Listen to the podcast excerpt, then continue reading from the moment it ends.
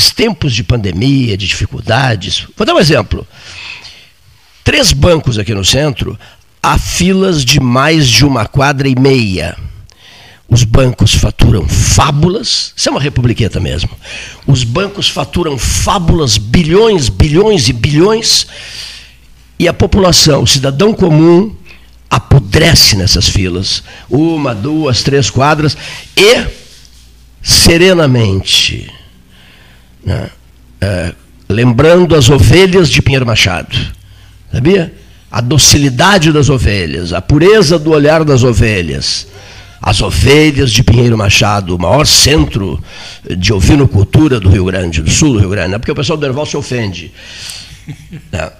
Há, um, há uma, uma, disputa, meu estimado amigo José Fortunati, ex-prefeito de Porto Alegre, ex-deputado federal, há uma disputa terrível, e eu sou o mediador, eu sou o presidente, eh, presidente não, eu sou o comandante do Exército da Salvação.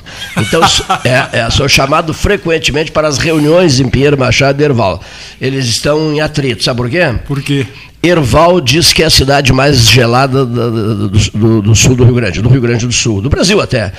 Erval diz isso. E Pinheiro entende que Pinheiro Machado vem aparecendo no noticiário nacional com grande destaque, anunciando temperaturas de zero grau, dois, três abaixo de zero, etc. Em meio a tudo isso, Canguçu chateadíssimo, Santa Vitória do Palmar chateadíssima, Piratini chateadíssimo e Bagé a mesma coisa. Aí eu fui chamado para ser o mediador desse, dessa confusão toda. Hoje, por exemplo, Morredondo, Ivan Pinheiro Neves, ex-árbitro da Federação Gaúcha de Futebol e da CBF, me mandou uma mensagem mostrando a temperatura em Morro Redondo, na beira de um rio, em Morro Redondo, de um arroio, Morro Redondo, um grau e meio em Morro Redondo. Em Morro Redondo, peraí, diz o seu Ivan Pinheiro Neves, e nós de, Pinheiro, de, de, de Morro Redondo não vamos entrar nessa seleção de cidades? Enfim, é a descontração necessária na largada do 13 horas. Meu prezadíssimo Fortunati, um dia era, era líder do governo na Câmara dos Deputados. Eu, eu nunca esqueci daquilo, viu? Porque tem muita gente que acende, acende pelas escadarias de suas virtudes, né? ou pelas escadarias dos favores pessoais, né? etc. E depois esquece completamente parceiros de uma etapa da vida. Então, esse senhor era líder do governo na Câmara dos Deputados, soube que eu estava na antessala do gabinete dele, interrompeu um pouco lá a reunião e veio conversar uns minutos comigo. Aí eu disse: não, só um pouquinho. Eu agora exijo que tu voltes para lá porque seria uma indelicadeza minha agora. E a dele é o contrário, foi uma delicadeza toda a prova. Eu seria indelicado se continuássemos conversando aqui nesse momento. Por isso que eu não visito figuras importantes hoje em dia, viu, Fortunati? Nos últimos tempos. Eu não as visito. Sabe por quê? Eu vou atrapalhar. Não. Mas não, sabe por quê? O camarada que está exercendo uma alta função tem, sem dúvida nenhuma, mil e uma coisas a resolver. Não, eu compreendo isso. E a gente tem que ter esse desconfiômetro. É fundamental que se tenha. Sejas muito bem-vindo ao Salão Amarelo do 13 Horas, meu prezado Fortunati. Meu querido amigo Cleiton Rocha, meu querido amigo Paulo Gastão Neto, é uma grande alegria estar com vocês novamente. Eu me sinto parte, na verdade, integrante, me sinto parte integrante desta casa. Desde sempre desde sempre, há muito tempo que não vem, é verdade, mas de qualquer forma é aquela história, as boas amizades, as boas relações, o tempo passa, mas não corrói, não corrompe, não arrebenta, não rompe com os atos, laços afetivos que são forjados com maior sinceridade. E Ainda assim, bem, né? E é assim que Ainda me sinto bem. com vocês. Na verdade, antes de, de iniciarmos o programa, lembrava com o Gastal uh, outras casas onde nós estivemos, presentes exatamente com o 13 horas. É, obviamente não com cabelo branco, mas com cabelo mais, mais uh, um pouco mais preto, não era negro, nunca tive cabelo negro, mas certamente em outras épocas. Mas sempre com dois metros de altura. Sempre com dois metros. 1,98m para deixar claro. Dois centímetros de salto, então uns dois metros. Então é uma grande alegria, para mim é sempre um grande prazer estar com vocês retorno agora a Pelotas com outras funções, com outras missões, mas sempre com o mesmo espírito aberto, o mesmo espírito público aberto e sempre muito satisfeito em rever os amigos, porque a vida é feita de relações. Quem não entender isso não entende o significado da vida. Perfeitíssimo. A, a, a força de uma amizade nada consegue é, ser superior. Com certeza. E é isto que nos move. Um, um dia te contei, o Gastaria, fomos à China, e o voo é insuportavelmente cansativo, de 35 horas. Eu nunca esqueci daquela tua manifestação. O que, que tu deixas para mim numa poltrona da classe econômica com quase dois metros de altura? Hein? Que voo insuportável, né? Voo insuportável. Não, e realmente 35 horas é uma coisa maluca. E o problema de quem é muito alto, como é o meu caso, e não estou aqui fazendo uma queixa, é uma Sim. constatação, eu adoro minha altura, eu tenho 1,98m, isso me possibilitou jogar alguns esportes, me, sempre me possibilitou a ter uma desenvoltura muito grande. Não me queixo da altura, mas para viajar de avião na classe econômica 35 horas, haja sofrimento. Até porque é, as pessoas sabem, quem já viajou de avião sabe que é muito difícil estar na classe econômica, especialmente com pernas muito compridas. Elas não cabem, simplesmente não cabem. Não cabem, exatamente. Olha aqui só, numa concentração política, desde que não estejas no palanque, enxergas tudo. Não, sabe que é o engraçado. Enxergas tudo dos outros, não. Sabe que é engraçado que em grandes manifestações tu fala sobre isso, me, me veio à memória. Porque quando, nos, nos, bons tempos em que se faziam aquelas grandes concentrações, os famosos comícios, e eu, eu andava pela, eh, junto às pessoas, não no palanque, mas junto às pessoas, Sim. as pessoas marcavam um ponto de encontro onde eu estava. eu, nós já tive um caso muito, muito engraçado, Largo Glênio Te encontro Pérez, lá no Fortunati. Largo Glênio Pérez, centro da cidade, o local das grandes manifestações. É, eu me recordo perfeitamente, estava com um grupo de amigos e amigas, aí uma amiga diz, bom, vamos ao banheiro, convidou outra amiga. Vamos, mas e como é que a gente vai? Ah, é só procurar Fortunati. Ponto de referência de grandes concentrações. Que maravilha, que maravilha. Essas coisas. Tem que ter um ponto de referência. Praça de São Pedro lotada, ia ser anunciado o Papa Bento XVI, né? E, e nosso grupo, dois se atrasaram, assim, Local de encontro, Fonte Paulo VI. É isso. Vai todo mundo direto, porque aquela praça cheia de gente é um inferno. Não. Você vai direto para a Fonte Paulo VI, né? Vá direto onde está José Fortunati, ponto, é isso, sem erro. Momentos difíceis estamos vivendo, Momentos não difíceis. é, senhor José Fortunati? Com certeza, Cleiton, por mais que alguns anos atrás nós pudéssemos, de forma pessimista, tentar traçar um cenário um cenário pessimista, um cenário duro, um cenário uh, realmente cabalístico para 2020, 2021, certamente nenhum de nós teria a capacidade de prever esse cenário perverso em que nós estamos vivendo. Pois por mais alarmistas que pudéssemos ser, por mais negativistas que pudéssemos ser, certamente ninguém, ninguém colocaria no papel e tentaria descrever esse cenário que hoje realmente nos traz tanto desconforto, tantas mortes, tanto sofrimento, tanta perplexidade e mais do que isso, tanta inquietação, porque nós vivemos inquietos.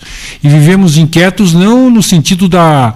Eh, porque o homem inquieto ele também acaba criando, não em termos de criatividade. Nós vivemos inquietos pelo medo, pelo receio. Nós temos que nos cuidar, nós temos que eh, nos preservar e mais, nada mais precioso do que a vida. Então, essa inquietude, ao contrário de ser uma inquietude que criadora, acaba sendo uma inquietude que nos refreia, que acaba nos freando, que acaba fazendo com que, ao invés de tomarmos iniciativas, a gente acabe ficando com medo. É muito, muito triste o momento que estamos vivendo. Os senhores estão ouvindo é, o pré-candidato a deputado federal, viajando pelo Rio Grande do Sul, José Fortunati que preside né, o Partido Republicano Ordem Social. Eu vou fazer um registro público aqui. Eu torci uma barbaridade para que ele fosse candidato a prefeito de Porto Alegre. E posso dizer isso com a maior tranquilidade do mundo, porque nós somos íntimos amigos. Sem dúvida. Torci uma barbaridade por isso. Vivemos um momento muito bonito no passado recente, não, acho que não, nem tão recente, né, Fortunati? Não, não, nem tão recente. Eu recebi uma homenagem da SEG, Associação dos Clubes Esportivos de Porto Alegre, durante um jantar. O Rui Carlos, eh, do Gaúchos, né? Gaúchos, perdão. O, o, perdão, Associação dos Clubes Esportivos Gaúchos. O Rui Carlos também estava presente. Acho que foi o último encontro meu com o Rui. Não, é, o Rui e, talvez um dos últimos encontros Deus. que ele é. apareceu publicamente, inclusive. Perfeitíssimo. E maravilhosamente lúcido. Né? Naquele momento, maravilhosamente lúcido. Maravilhosamente lúcido. Aí o presidente da, da da SEG, disse, o senhor, o senhor gostaria de receber uh, o prêmio das mãos de alguém nos presentes aqui? Eu digo, sim. Não é pelo fato dele ser o prefeito de Porto Alegre, mas é pelo fato de, ser um amigo meu, José Fortunati recebi das mãos do Fortunati. E que foi faz, uma grande honra para mim, pode ter certeza. Faz muito tempo, né, Fortunati? Não, não faz tanto é? tempo. Não faz tanto tempo. Fazem alguns anos. Faz João, alguns João, anos. O, Bosco estava lá. Nessa, João Bosco Vaz. O, o, o, João Garcia estava João lá. João Garcia, querido João Garcia. O hoje saudoso Edgar Schmidt estava lá. Outro, uma da outra grande figura, grande da figura, crônica Edgar, esportiva né? gaúcha. É. E brasileira, o né? Edgar Schmidt, né? Puxa. Pô, isso mostra, Gastal, a a grandiosidade do troféu que esse sujeito recebeu, que o Cleiton recebeu com sujeito. toda certeza. Pobre não, o Paulo não gosta do, dessa coisa que eu vivo dizendo, formiga preta sobre uma pedra negra numa noite escura. Só Deus sabe de sua existência. Também tive a satisfação né, de, de, durante mais de 20 anos, ser cronista esportivo, de ser credenciado pela SEG, pela Abrace, acompanhando aí a dupla Brapel nos vários rincões por esse Rio Grande afora, né? E a SEG, sim, tem né, um passado e um presente é, muito forte, bonita, né? né? como o rádio, né? Acho que todo, todas as entidades que se vinculam ao rádio, né, construíram ao longo da história do próprio rádio como meio um, uma história de cada uma, né? Tem a Associação dos, dos, Jornalistas do Rio Grande do Sul, tem a Federação dos Jornalistas. A CEP aqui. Tem a Associação de Cronistas Esportivos de Pelotas, a CEP né? teve, né, num determinado momento, nos anos 60. Então, é a força que o rádio construiu, e falávamos antes do programa, né, do, do, aqui com o Fortunati sobre rádio, sobre. É, é, paralelo a isso vem essas esses núcleos, claro. né? Com as pessoas que fazem o núcleo e que fazem o rádio, né? Então... E, e, e, o João Saldanha, não sei se tu lembras disso, levado por nós a Rio Grande, pra, ficou uns dias aqui, hóspede do 13, certo. e ele disse, eu nunca vi coisa igual, o, o amor do, do torcedor de Rio Grande pelo rádio. A paixão rio-grandina pelo rádio. E o Paulo Corrêa vivia me dizendo isso. E o João Saldanha testemunhou isso em Rio Grande. A quem saúdo nesse momento, né? está sendo ouvido o deputado José, o ex-deputado José Fortunati lá, e aproveito para dizer aos rio-grandinos, não ao pessoal de São Paulo, nem ao pessoal do Rio Grande. Aproveito para dizer aos meus companheiros de futebol clube rio-grandense: ninguém nos segura. Aplicamos 3 a 1 na terceira divisão, de volta ao futebol gaúcho, é, no, num time chamado 12 Horas. Sabia? De onde é o 12 horas? Bom, resumindo, estamos vivendo um momento glorioso, o famoso guri teimoso. Sabes, né? O é o guri teimoso. Guri teimoso, famoso, famoso guri teimoso. Sabe Bom, que falando, meu querido Cleito e, e Gastal, sobre rádios, eu me recordo que um dos debates fantásticos que eu acabei tendo no Congresso Nacional sobre a importância do rádio e através dos números que a própria ABERT, Associação Brasileira de Rádio e Televisão, acabou demonstrando, é o amor que o gaúcho tem pelo rádio, que se mantém. mantém é o estado, é o estado brasileiro que de longe tem a maior audiência em rádio, onde as pessoas dizem, eu ouço a rádio tal, o programa tal, sente um orgulho disso. É impressionante. A gente vai para outros estados, o rádio acaba tendo o seu significado, sua importância, mas realmente é nada se parece com o Rio Grande do Sul, de norte a sul, leste a oeste. Vai para para a Serra Gaúcha, vem aqui para a Zona Sul, vai para as missões, o rádio é muito vida, é uma tradição, é cultural do povo gaúcho. Fortunati, só um minutinho, nós vamos ouvir um, a participação do senador Lazia Martins, um homem também do rádio. Sem dúvida. Um homem que fez a sua vida na comunicação. Né? O Cleiton também está te ouvindo, senador Lazia. E também estamos aqui no estúdio, né? sempre com os, os, devidos cuidados, com o ex-prefeito de Porto Alegre, deputado federal José Fortunati. Satisfação em ouvi-lo, senador. Olha, meu boa tarde para vocês. É, Paulo Gastal Neto, Cleiton, o, o amigo Fortunati. Como vocês tinham me convidado para entrar uma hora, eu estou ouvindo o programa desde uma hora. E, gostando, o programa está muito interessante. E com reminiscências aí muito curiosas. O Cleito sempre gosta de recapitular coisas do passado. Eu estava acompanhando e, e muito honrado por estar nesse programa que também poderia se chamar não apenas Pelotas 13 Horas, como Pelotas 43 anos, porque é um dos programas mais antigos do Rio Grande do Sul e o Cleiton é apresentador desde aquela época. E o Gastal também não está muito longe. Então é com prazer que eu participo desse programa mais uma vez. Estou à, à disposição. Senador, agora há pouco no, no, o senhor estava ouvindo, então a, a, já vai, vai a, entender a, pergunta, a questão. O, o José Fortunati até falou agora há pouco. Estamos num momento muito difícil no país. Né? O senhor tem experiência como homem de comunicação, agora como político, como senador, é, essa CPI da Covid, mas é um momento muito complicado né, nas relações eh, entre os próprios políticos até, né, senador Lazier. Eu queria um comentário seu sobre essa questão, esse momento que o país vive. É, eu vi o Fortunato definir como difícil, e tem razão. Eu diria um pouco mais, é um um ano tenebroso, isto é, próximo das trevas, é assustador, porque é muita crise ao mesmo tempo.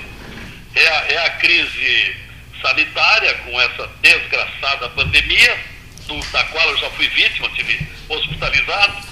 É, é uma crise. Nós também. pois é, já temos experiência. É uma crise econômica e daí a decorrência natural. É uma crise social tem muita gente passando trabalho, muita empresa fechando, algumas falindo, muita gente desempregada e tem gente passando fome. Ora, eu nunca tinha visto coisa igual. E, é, e uma das soluções, mas a mão, é a vacina.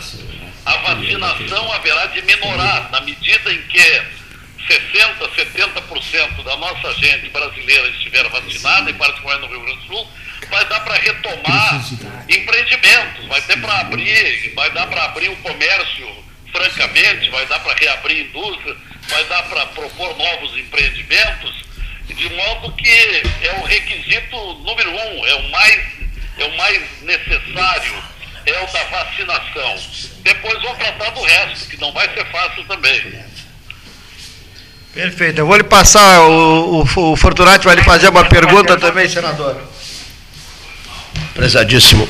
Meu caro senador Lazer Martins, satisfação em conversar contigo, uma grande alegria, uma grande honra. Uh, questão que hoje move, movimenta e causa naturalmente uma grande discussão, uma polêmica muito forte com o Poder Executivo Federal, é a instalação da CPI da Covid, que o Senado Federal instalou há poucos dias, começou a ouvir os ex-ministros da Saúde, ontem ouvimos o atual ministro da Saúde e assim por diante. E percebe-se claramente que o presidente Jair Bolsonaro já tem ficado irritado com as ações desta CPI. Qual é a sua visão? O senhor que vive de forma muito intensa a vida do Senado Federal, obviamente da própria CPI, qual é a importância desta CPI no momento da pandemia? Ela, como dizem os governistas, só vem para atrapalhar, ou como dizem outros, ela vem para contribuir para a busca de esclarecimentos e busca de soluções para este momento da pandemia? Bom, meu prezado Fortunato, em primeiro lugar, obrigado pela, pela pergunta. E quando se falava aí dos seus méritos, eu quero dizer aos meus companheiros aí, o Cleito e o Gastaldo, que durante a campanha para a prefeitura eu estive no palanque ao seu lado discursando e pedindo voto para o Fortunato. É verdade, e agradeço muito por isso. Depois houve aquele imprevisto de que o candidato a vice não tinha condições de concorrer por uma questão burocrático-partidária. Em primeiro lugar, a, a CPI eh, está se tornando muito conturbada, muito agitada, o que já era previsível eu admito como conveniente essa CPI, porque é preciso apurar para onde foi o dinheiro, esse é um ponto. Só que esse aspecto está sendo colocado em segundo plano. Por outro lado, o que se percebe nitidamente é que se transformou numa CPI para pegar o Bolsonaro. É isso que querem. Aí eu acho que aí tornou muito, muito tendenciosa a CPI. Isso está acontecendo porque a maioria da comissão, que tem 11 membros, tem sete da oposição e tem, e tem quatro dos governistas, e escolhidos a dedo. Né? O, o, o, o, representante do meu partido, até fui eu que indiquei, o, Eduardo Girão, que é, é, um sujeito muito, muito reto, muito leal, muito honesto, é, e, e, acabou se colocando ao lado do, do, do governismo porque ele está indignado com os rumos que estão dando. Então, o, o que está se vendo é um direcionamento escancarado para pegar o Bolsonaro, responsabilizá-lo pelas, pelas negligências, pelos descasos que ele cometeu, e ele cometeu, e estão se relegando o aspecto da distribuição da verba para governadores e alguns prefeitos. Nós sabemos que lá no norte, é, é, no Pará, por exemplo, houve desvio, tem até processo aberto. No Amazonas também. Ao que tudo indica, e tomara que seja assim, não, não, não se tem denúncia contra governador e prefeito do Rio Grande do Sul. Pelo menos até agora não houve, tomara que não haja. Então querem pegar o Bolsonaro para levar para as piores consequências. Então se estabeleceram grandes conflitos, como, como aconteceram nos últimos dois dias. Só que agora o Bolsonaro se armou e ontem ameaçou colocando a ABIN, que é a agência é, de, de, de, de investigação do governo, para, para descobrir alguma coisa, é, por exemplo, no governo do, do, do, do de Alagoas, onde o Bolsonaro disse ontem que o filho do, do, do Renan Calheiros, o Renan Filho, cometeu desvios. Então, isso já, já conturbou ainda mais. Eu acho que a, a, a CPI tinha que, que procurar o, os erros cometidos pelo Bolsonaro, no qual eu votei, tenho algumas decepções pelos erros que ele tem cometido, mas tinha que investigar também é, prefeitos e governadores. E isso, isso está colocando, sendo colocado no segundo plano. Aí está o defeito e o grande erro e que está perturbando tanto a CPI. Vou passar para o Cleiton, oportunidade também me ouviu atentamente, vou passar para o Cleiton também fazer, eh, fazer uma questão, senador.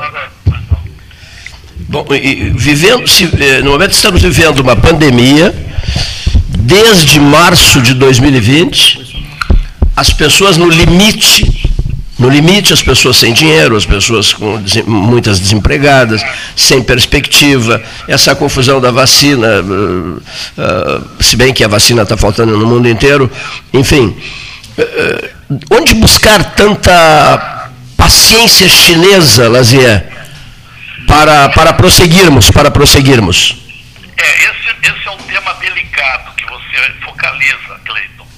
Porque o Bolsonaro deveria ficar quieto, para ser bem objetivo no, no, no vocabulário. Porque nós estamos dependendo demais da China. Se houve um, um vírus químico programado, isso é uma coisa que o tempo dirá. Não quero entrar nesse terreno. Agora, criticar a China do jeito que ele está fazendo, isso pode cri criar um rompimento perigoso por duas razões. Os insumos que precisamos para fazer a vacina no Brasil têm que vir de lá. E por outro lado, a China é disparadamente o nosso maior parceiro comercial. É quem está garantindo parte da nossa economia pelas importações que eles fazem dos nossos produtos. Então, eu, eu, não, eu não entendo como é que alguém não chega para o Bolsonaro e diz, Bolsonaro, por amor de Deus, pare de falar na China, pare de provocar, direcione a sua, a sua raiva para um outro lado. Mas não dá para brigar com os chineses nessa hora. É, alguém chegar próximo a ele, pessoa ligada a ele, e bastaria dizer assim, é, presidente, o silêncio é uma prece. Exato. Favor, presidente, silencie. Ele acaba sendo, ele acaba sendo seu pior inimigo, não é, Lazia? Exatamente, ele estava fazendo gol contra e perigosamente, porque se nesse momento há uma grita geral em todo o Brasil, porque está faltando vacina, principalmente para a segunda dose, que tem provocado situações constrangedoras, como ainda ontem em Porto Alegre, com chuva e mau tempo, filas imensas e grande maioria voltando para casa e sem se vacinar, porque não tinha mais vacina para a segunda dose. Isso poderá se agravar se os chineses, de repente, resolverem dizer, olha, o, esse presidente brasileiro está nos ofendendo, está sendo maldoso conosco, não vamos mandar mais insumo para lá. E aí o que, que vai acontecer? Vamos para onde? Para a Índia não dá? Pois é. Porque Eu... a Índia está às voltas com o seu problema. A Índia deverá terminar essa crise como o primeiro lugar de mais óbitos, é. porque a pobreza lá é muito grande. Eu conheço a Índia, já estive lá, é, e, e, é uma superpopulação de 1 bilhão e 300 milhões, e, e, gente que, que mora muito mal e que se alimenta mal, a tendência é, é, é, é haver um, um, verdadeiro desastre de mortandade na Índia. Então eles não, não têm condições de nos mandar insumos, porque eles são o segundo país do mundo que mais, que mais produz vacina, talvez até o primeiro lugar. Então nós não temos aonde buscar eh, esses insumos para produzir a vacina aqui. Dia desses, um dia desses, o, o embaixador André Correia do Lago, André Aranha Correia do Lago, embaixador do Brasil na Índia, e o senador Luiz Carlos Reis, a gente fez uma roda de conversa envolvendo Pelotas, São Borja e Nova Delhi. Foi um programa interessantíssimo. E o embaixador brasileiro, né, neto de um dos maiores vultos da diplomacia brasileira em todos os tempos, Oswaldo Aranha, demonstrou essas preocupações na, na, na, na questão voltada para os insumos. Né. A Índia não consegue resolver os seus problemas agora. Pois é, é isso que, é isso que, que acontece. Nós não podemos contar é. com, com esse produto indiano. Então nós temos como único, praticamente única alternativa a China. Então nós temos que agradar os chineses de qualquer maneira. É, o senador Lazier Martins teme é, que esses desdobramentos políticos, é, a CPI, etc., etc., a aproximação do ano eleitoral de 2022. Quando as pessoas agonizam e dependem de oxigênio, dependem de insumos, dependem de, de equipamentos de intubação, etc., etc., etc., o país vai para o palanque político tratar da sucessão presidencial de 2022. Por que, que é tudo assim é, é, no improviso? É a república do improviso, tudo tudo em cima da perna, dois mil por hora, antecipações de processos, quando a prioridade das prioridades é combater a pandemia. Isso deixa o cidadão, senador Lazier amigo, indignado. Eu, eu ouço depoimentos das pessoas. A indignação é uma marca nas pessoas, as pessoas que têm condições de captar essas, esses cenários todos. Por que, que o país não aprende, senador Lazier Martins? É, nós vivemos uma situação de, de exceção, de exceção de extraordinária excepcionalidade.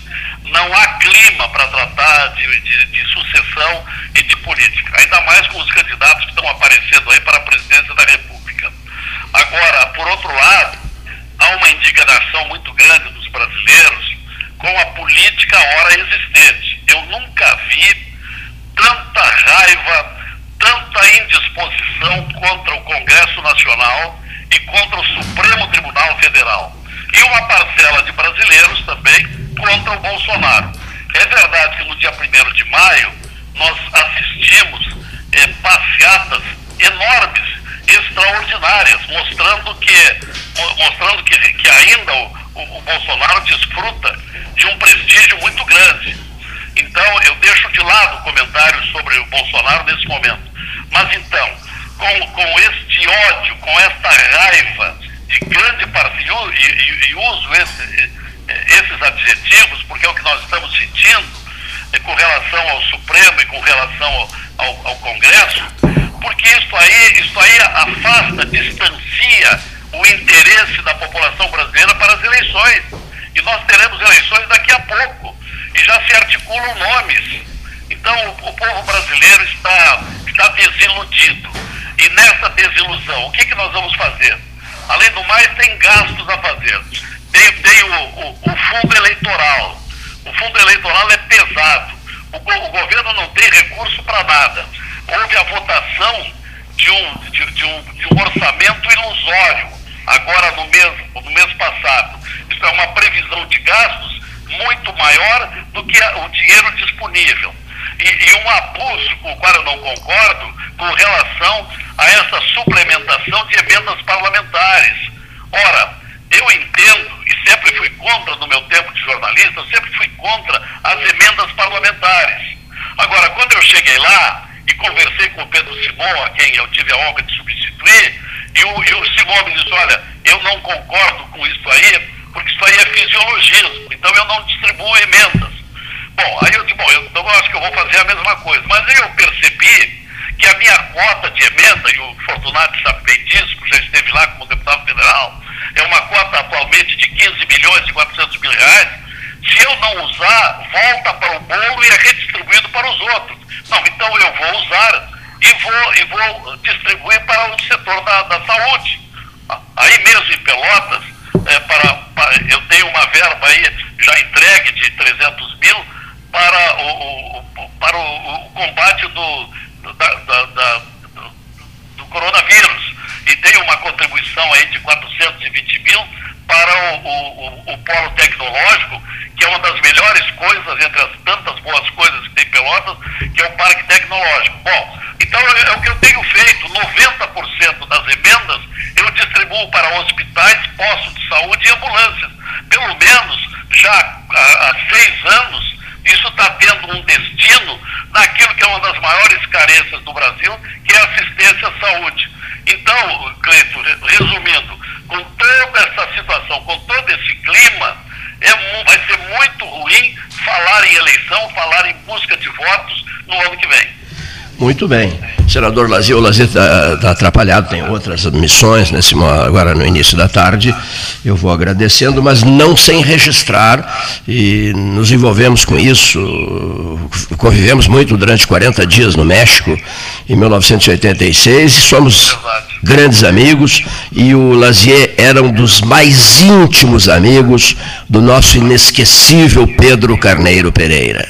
Um dos mais íntimos amigos Fizeram a última viagem juntos antes da tragédia de Tarumã. Foi, foi, foi a Curitiba. E vocês foram a Curitiba bem antes daquele 21, pouco, pouco antes daquele 21 de outubro de 1973. Foram 10 dias antes, nós fomos fazer um jogo do Grêmio contra o Atlético Paranaense.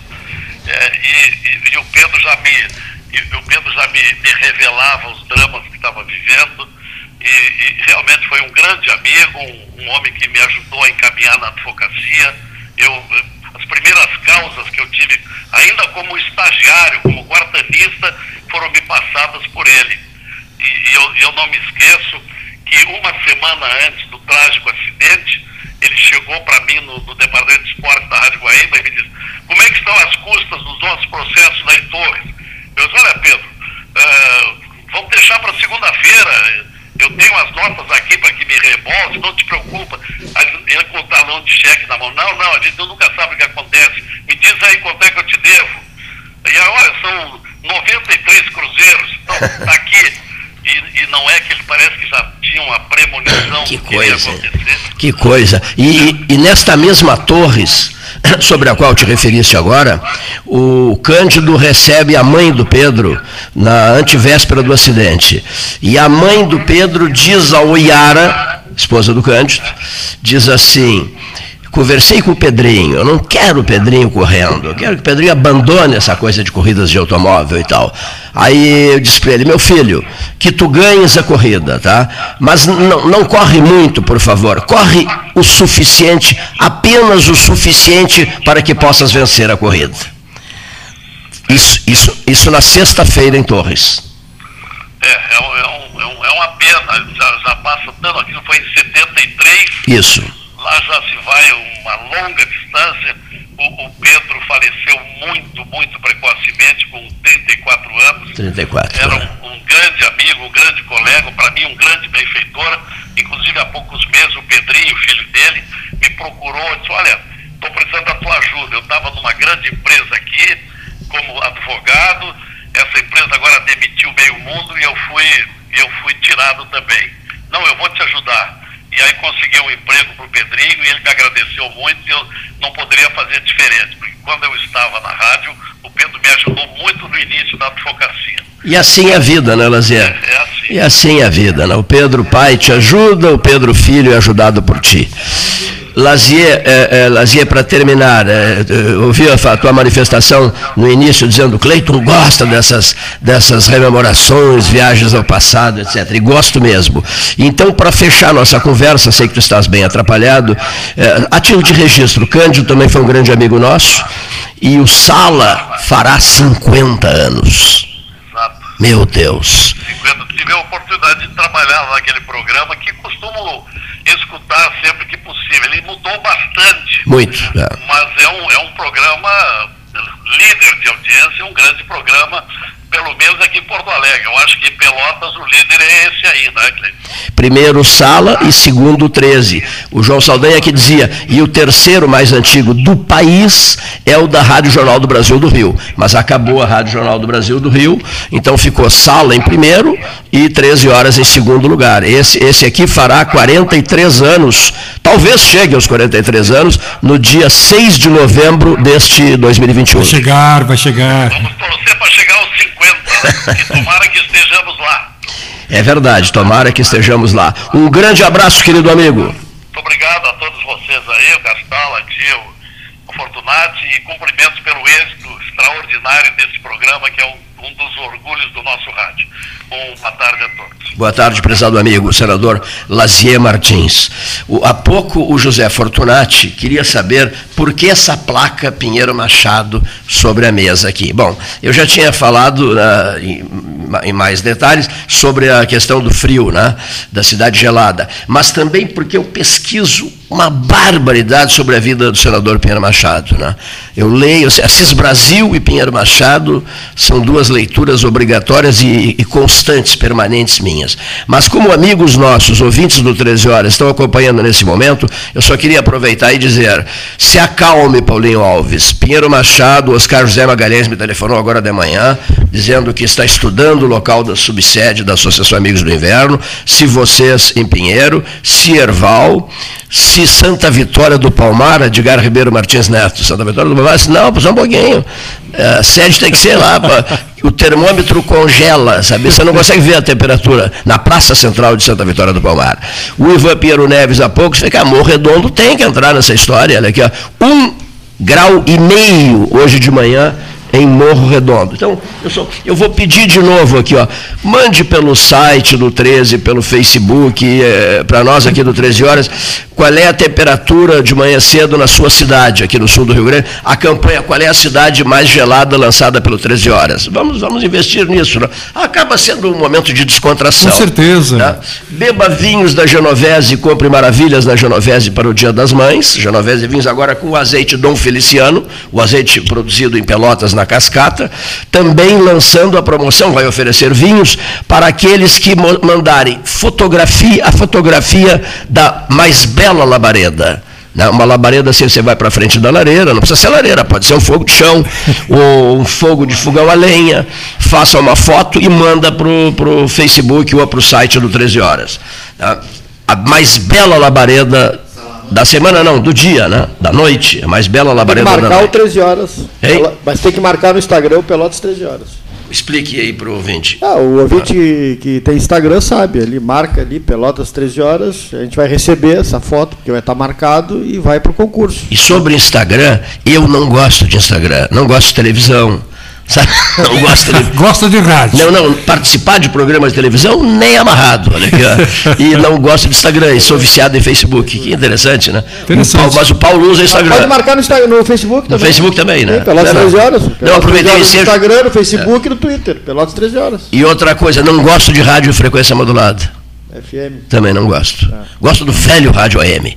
Olha aqui. Tradicional o, de raiz, rádio de raiz. O, o senador eu pensei da, da, da, da conversa com ele, da, da entrevista, um, um, tema que parece que está já na ordem do dia em, desde que começou a, a CPI. Né? E até falamos aqui antes do programa com o Fortunati. O, o, a CPI Covid não está indo no, no, no, no, objeto dela. Ela está tentando pegar o presidente. Né? Então, a questão das investigações, né, ela foi criada para ser investigado. Governadores, prefeitos, né? o gasto com a, com a, com a, com a pandemia. Né? E ela, pelos depoimentos, pelo, pelo, pelo grau de fúria usando um termo que às vezes tu gosta de usar, é. o grau de fúria dos, dos é, interlocutores. Fica ruim, né? É uma coisa. Eu, pode para defender o Eu ouvi, não, nem eu, mas o senador. Eu sei que os equívocos que ele está cometendo, o senador Lazer Martins, que votou nele, disse agora há pouco que está decepcionado com alguns. E todo o Brasil está. Não sabe se controlar, né? diz o que vem à cabeça. Isso, a questão da China é uma é, questão gravíssima, é, né? É. Mas a CPI está indo, pro, já começou. Outra coisa, quando o relator, quando o relator é Renan Calheiros, Faça-me o favor. Faça-me o favor. Renan Calheiros é uma chacota nacional. Olha aqui, ó. Eu, eu, eu, vou pedir licença ao meu estimado José Fortunati. Já vamos fortalecer a nossa conversa aqui. Olha aqui, só para fazer um registro importante. Um colega nosso de trabalho, Edson Luiz, na homem de rádio, narrador, bom amigo, cujo pai precisa muito de sangue. Né? Então, o apelo que o 13 Horas faz aqui em favor do senhor Itis Planella pai de Edson Luiz Planella. É, quem puder auxiliar, necessita-se de 12 doadores, 12 doadores de sangue, A positivo ou O, é, para o senhor Itz Planella. Doações no Hemocentro Regional, que funciona de segunda a sexta, das 8 às 17h30 é, em, em, nome de, de Itis Planella, internado no Hospital São Francisco de Paula. A família agradece muito e pede que aquelas pessoas que se dispuserem a ajudar, telefonem no, momento em que estiverem se deslocando para esse, para esse endereço, para o Hemocentro Regional, telefonem para 984 34 740. Vou repetir, para se programarem lá, para fazerem o controle do, do, do número eh, de doadores eh, solicitado. 98 43 34 740. Sangue A positivo ou O positivo para o senhor Itis Planella, pai do profissional de rádio, narrador de futebol, conhecidíssimo, né? Edson Luiz Planella. Registro feito pela equipe 13 horas. Esse registro é importante, Cleiton e Gastal, porque o que tem se percebido uh, entre os vários problemas, as várias sequelas que a pandemia tem deixado, uma delas, que é invisível para o grande público, é exatamente a diminuição sensível de doadores de sangue. Conversava poucos dias atrás com o pessoal do Hemocentro de Porto Alegre muito assustados, porque há um contingente de pessoas cadastradas, voluntárias, que mensalmente vão aos hemocentros, os vários hemocentros, doando seu sangue de forma voluntária. A pandemia, desde o início da pandemia, as pessoas ficaram, muitas pessoas ficaram muito assustadas e deixaram de voluntariamente irem aos hemocentros. Então, o que está se fazendo aqui é um chamamento público, mas a gente não pode esquecer que existe uma rotina muito grande no estado de inúmeros doadores que fazem isso voluntariamente de tempos em tempos. E, e a pandemia mesmo aconteceu aqui Pelotas. E a, sim, certamente. A pandemia reduziu sensivelmente, porque as pessoas começaram a ficar com medo. Então, pessoal, quem era doador, quem, quem ainda não é doador, por favor, tenho a segurança de que no Hemocentro se tomam todas as medidas protocolares da vigilância sanitária para impedir que qualquer pessoa seja contaminada. Doação de sangue é um, é ato de amor.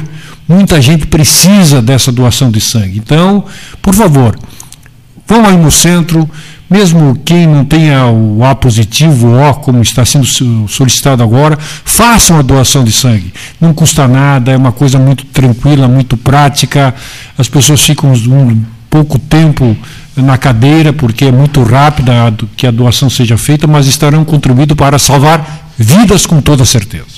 Vamos fazer um bate-bola? Vamos, vamos, lá, vamos lá. O senhor é o presidente do Partido Republicano Ordem Social. Exatamente. No Rio Grande do Sul. No Rio Grande do Sul, assumindo no dia 15 de fevereiro deste ano. Partido novo aqui, praticamente inexistente, muito pouco organizado, e eu recebi a missão de organizar o partido em todo o estado com a minha, cara, com a minha semelhança, segundo o presidente nacional. Agora, desde que entrou aqui no estúdio, ele, ele passa a ser um comentarista político, José Fortunati, né? Ele não é o presidente do Partido Republicano Ordem Social, não é ex-prefeito de Porto Alegre, quer dizer, isso continua sendo, é, ele é ex-prefeito de Porto Alegre, mas passa a ser comentarista político, ex-deputado federal, passa a ser comentarista político. A administração do prefeito de Porto Alegre até o momento? Bom, eu tenho acompanhado, naturalmente, por estar em Porto Alegre, por ser ex-gestor, fui prefeito duas vezes, por ser minha cidade, onde eu moro, com muita atenção. E por ser amigo pessoal do prefeito Sebastião Melo. Eu o apoiei para que ele pudesse ser o prefeito de Porto Alegre.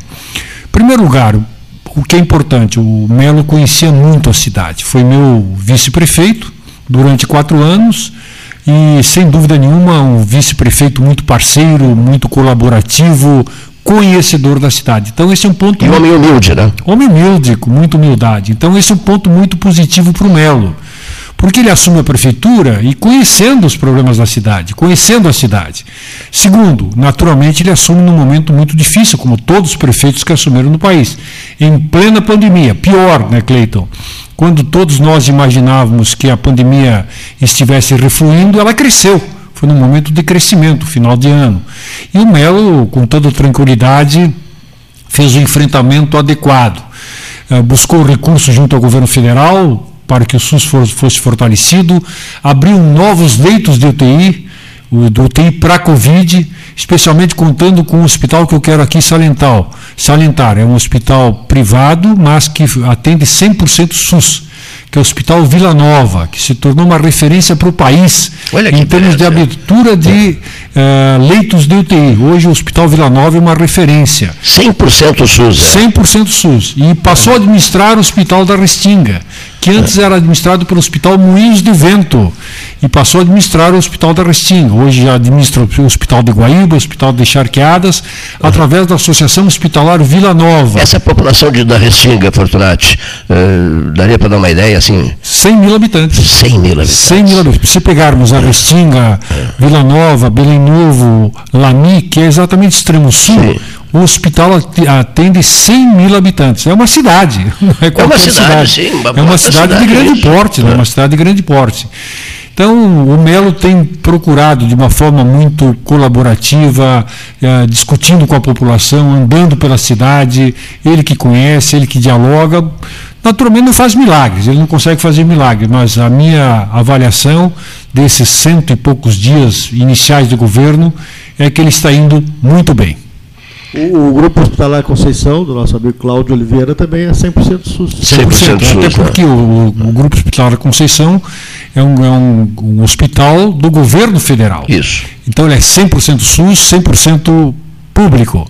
Então também realiza um dos grandes conglomerados hospitalares do país que presta um serviço não somente para Porto Alegre, porque quando a gente vai para o Grupo Hospitalar Conceição, se espanta, porque passa de quarto em quarto e vê pessoas de todas as partes desse estado do Rio Grande do Sul, inclusive pacientes de Santa Catarina. Um jovem administrador que sempre sentava-se na poltrona, onde estás sentado? Cláudio Oliveira é o, é o comentarista nosso aqui, Sim. é o presidente do GHC. Que, aliás, um belo presidente, tem feito um belo trabalho não é simples porque pela complexidade, porque é o grupo hospitalar Conceição, não se trata somente de um hospital, porque por si só já seria muito grande, e tem feito um bom trabalho, reconhecido esse trabalho por todos nós. Bom, a, a administração da capital do estado, avaliada pelo comentarista político José Fortunati, não é o presidente do Partido Republicano Ordem Social neste momento. Está né? Avaliando, avaliando avaliações políticas. Tal. Eu não posso, evidentemente, deixar de perguntar. É, a, pergunta... É, a pergunta é governo do Estado. Né? O governo do Estado. Eu acompanho, primeiro, por ser gaúcho, segundo, porque, naturalmente, eu, como homem político que sou, homem público tenho todo interesse em fazer a avaliação dos governos, tanto do, dos municípios, do governo do Estado e do governo federal, e tenho acompanhado muito o governo Eduardo Leite. Primeira característica do governador Eduardo Leite, que é um mérito que ele tem, que é um homem também de diálogo, indiscutível, Cleiton. Cleiton Gastal. Por quê? Desde o primeiro momento, desde que o governador Eduardo Leite assumiu, ele abriu as portas para todos os partidos. Aliás, eu não lembro, num, num, passado recente, de um governador, já no seu primeiro mês de mandato, ter recebido todas as bancadas, inclusive as bancadas de oposição, que inclui aí o PT, o PSOL e o PCdoB. Ele fez isso de forma aberta, de forma franca, de forma a realmente mostrar um diálogo muito forte. Segundo, tem tomado medidas duras? Tem tomado medidas duras, mas Medidas duras, muitas delas uh, questionáveis, mas necessárias para o Estado. Por quê? Há mais de 30, 40 anos, o Rio Grande do Sul vem passando por problemas. O Estado, o governo do Estado, não o Estado como um todo, mas o governo do Estado tem passado por problemas financeiros muito duros.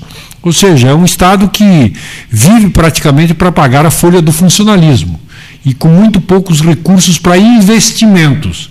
As medidas que o governador Eduardo Leite está tomando está permitindo e vai permitir com toda certeza que nós tenhamos um maior volume de recursos também para investimentos. Porque o Estado não existe somente para pagar servidores públicos. É importante ter servidores públicos, é fundamental. Servidores públicos motivados, que estejam atendendo a população. Mas o dinheiro da população não pode ser destinado somente para o pagamento de servidores.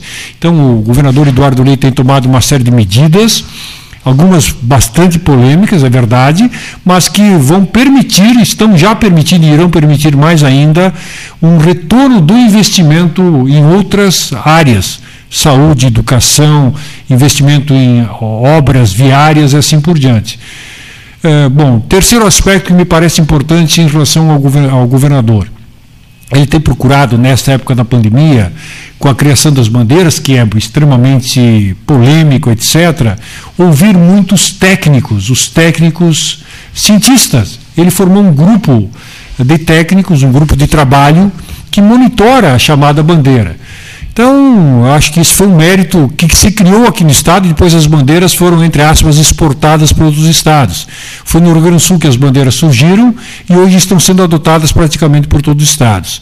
Qual é a dificuldade, obviamente, do governador? Eu acho que a dificuldade do governador é a pandemia. É, obviamente, isso acaba retraindo muito uma série de iniciativas que certamente Eduardo gostaria de tomar. Gastão, uma pergunta? Não, é, em relação às bandeiras, só complementar que elas foram prorrogadas até o dia 15 de maio, na, numa decisão de ontem, mas há perspectiva de alteração. Né? Elas completaram um ano essa semana. Exatamente. Completaram um ano essa semana, eh, junto com o presidente da FAMURS, há uma ideia de transformação. Eh, cumpriram o seu papel, mas penso que nesse momento. Os prefeitos não querem mais. Eh, ela, ela, acho que muda, muda, muda. Né? É, eu acho que o, que o aspecto importante que aconteceu nos últimos tempos foi a chamada cogestão. Na verdade, quando se permitiu que o Estado e, as prefeituras começassem a dialogar e os prefeitos tivessem maior autonomia sobre as bandeiras, porque inicialmente, é, vamos lembrar, era basicamente uma imposição do governo do estado sobre os municípios. Então, cada região tinha sua bandeira imposta pelas diretrizes do governo do estado. De uns tempos para cá, com a cogestão, permitiu-se que em cada cidade, não mais que em cada região, tivesse uma determinada bandeira, mas houvesse uma certa flexibilidade que o prefeito poderia assumir. Então, isso tem sido importante. Certamente temos que avançar ainda mais, mas com cuidados. Por que, que digo com cuidados? Porque não pode passar a ideia de que, bom, a pandemia passou, não estamos mais com risco, não temos mais problemas. É verdade, felizmente, os leitos de UTI estão sendo menos tensionados, há menos pessoas procurando leitos de UTI, mas elas ainda estão quase sobrecarregadas. Eu tenho conversado muito com o pessoal da área de saúde em Porto Alegre e é uma preocupação. Obviamente, passamos por um mês de março que foi um verdadeiro circo dos horrores conversando com o diretor do Hospital Vila Nova, Dirceu Nalboni, ele me dizia, olha, tu não imagina, Fortunati, foi meu, ah, meu, meu amigo, ah, companheiro da Casa do Estudante, eu conheço desde a, desde a década de 70, confio nele plenamente. Ele disse, o mês de março foi um mês de terror para os hospitais, porque todos os leitos de UTI ocupados, corredores com macas ocupadas, e os médicos têm que fazer opções de quem seria primeiro socorrido. Essa fase passou. Essa fase passou Cleiton e Castal. Mas temos que ficar vigilantes. Estamos com 80% dos leitos de UTI ocupados, então uma pequena folga. Por isso, uma maior flexibilidade em relação às bandeiras. Inverno chegando. Mas né? inverno chegando. chegando. E eu posso garantir o seguinte: o que é importante, Cleiton e Gastal. Em todo inverno, eu fui prefeito de Porto Alegre sete anos. Não tínhamos Covid. Em todo inverno, todos os leitos de UTI de Porto Alegre sempre estavam ocupados. Por quê? por causa do inverno, especialmente por causa das doenças respiratórias. Por isso, vamos com cautela, com calma. As pessoas devem continuar lavando as mãos com álcool gel, usando máscara, evitando aglomerações. Não vamos vacilar, pessoal, porque a doença, esse bandido que é invisível, continua entre nós, e, infelizmente. É mas vale dizer, o que ficou na entrelinha, assim, importante, né? Até parece que só uh, existe Covid, a única doença que não, há no, em Porto Alegre, no Rio Grande do Sul. Não, estou dizendo, pelo, pelo comportamento da própria mídia, né? Exatamente. Só se fala em Covid, Covid, Covid. É uma COVID. lástima. Mas há outras doenças, né? Vou te dar um exemplo concreto, Cleiton. Uma conversa que tive com o Bruneto, Argemiro Bruneto, que é o presidente do Instituto do Câncer Infantil. Sim. Que é uma instituição fantástica, faz um trabalho maravilhoso, reconhecido internacionalmente. O Lauro cons... Quadros trabalha muito para Sim, o Lauro Quadros é, é, o, é o, presidente é. do Conselho Consultivo, que é o. Eu brinco que o Bruneto e o, e o Lauro Quadros formam o casal 20. que eles formaram, desde a fundação, essa parceria em torno do Instituto Câncer Infantil e, sem dúvida nenhuma, fazem um trabalho maravilhoso. O que ele me dizia? Infelizmente, com a questão da pandemia da Covid, parece que não existia nada mais a não ser a Covid.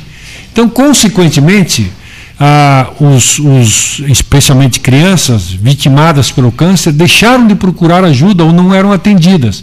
Então, o receio dele é que, passado esse processo, quando as pessoas voltarem a procurar, estão voltando agora a procurar, quem tem câncer, a procurar assistência, o câncer já avançou de tal forma que obviamente a cura vai ser muito mais difícil. Então, tu lembras muito bem, nós acabamos de uma forma ubíqua uh, diminuindo o nosso olhar sobre todas as doenças existentes como se só a Covid realmente existia.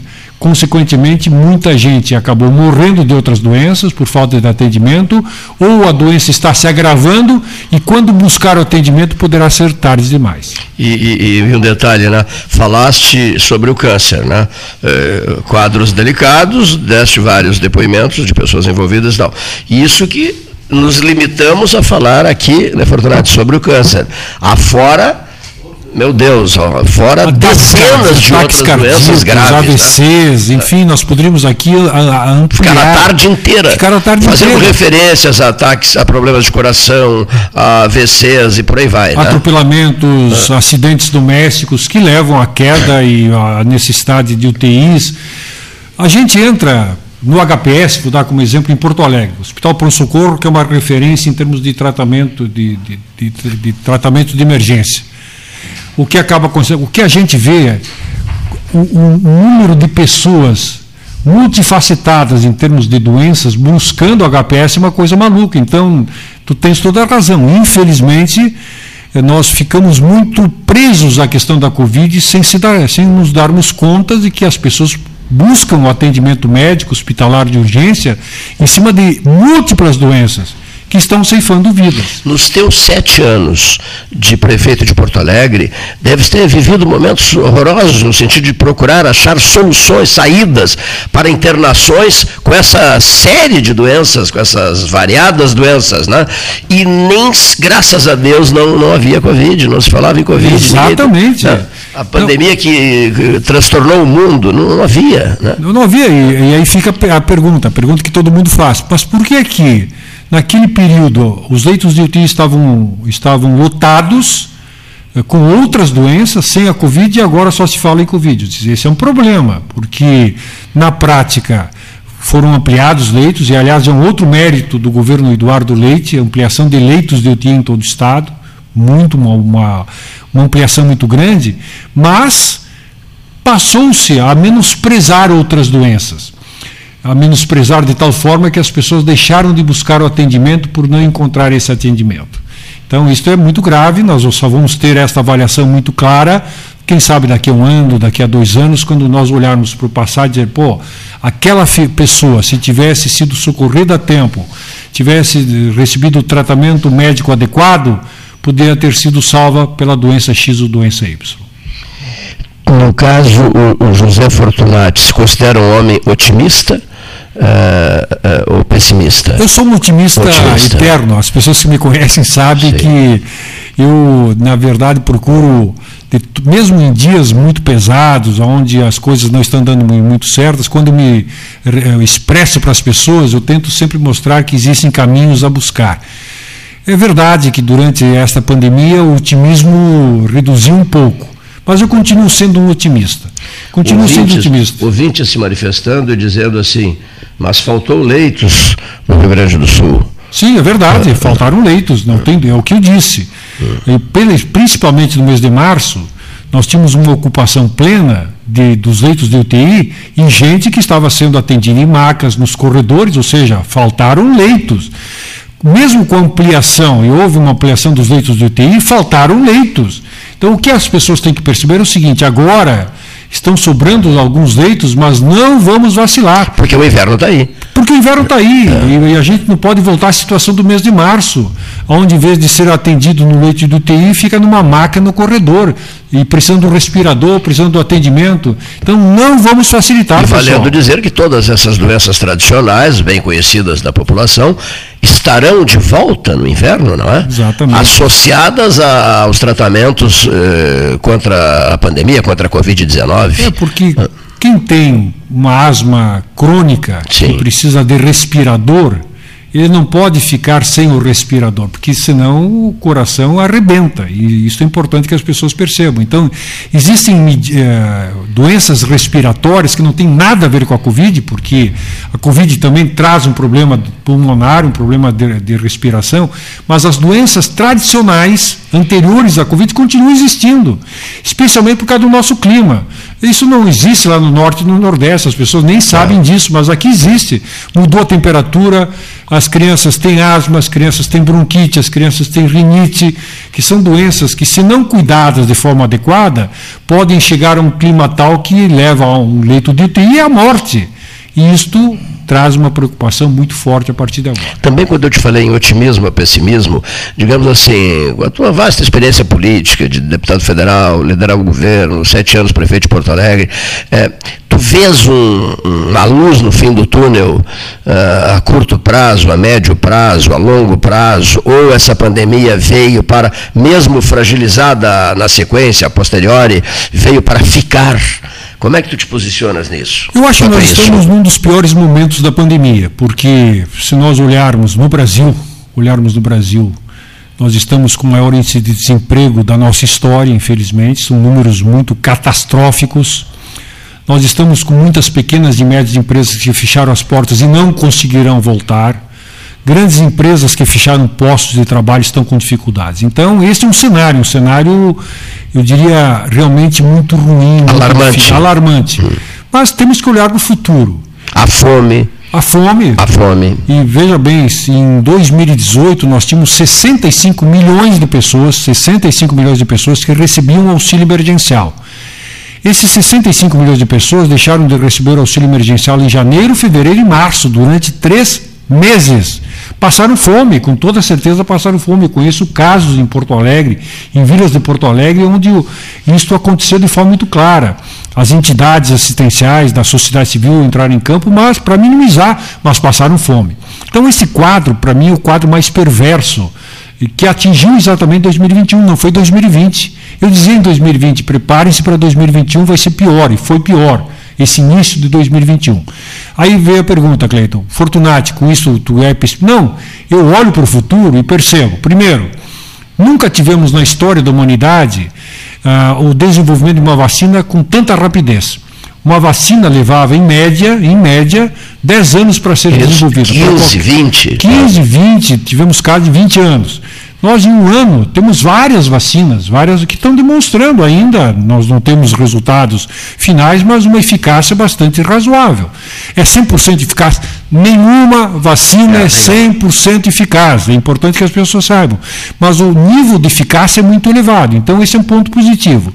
Segundo, nós estamos em Porto Alegre, não sei como é que está Pelotas, nós estamos com 20% da população vacinada, mesmo com a falta, falta de vacinas. Eu deveria ter recebido a segunda dose. Outra questão delicada, né? porque aqui das mensagens dizem isso, olha aqui, ó, é, frustra uma barbaridade. Eu quero o exemplo da Coronavac, a tua seria a Coronavac? A minha Coronavac. É, bom, as pessoas tomaram a primeira dose, ficaram esperando a segunda dose e não tem a segunda Mas dose. Mas ainda não é um problema, não. porque é importante perceber, Cleiton, que eu deveria ter recebido dia 3, mas há um, há um espaço onde o efeito da primeira dose continua acontecendo. Então eu estou tranquilo ainda. Até quando? Bom, aí eu começo a me preocupar se daqui a pouco novas doses não chegar. Mas eu acredito que isso vai acontecer. Eu sou otimista, por isso acredito que as várias vacinas eh, dos vários laboratórios que estão chegando.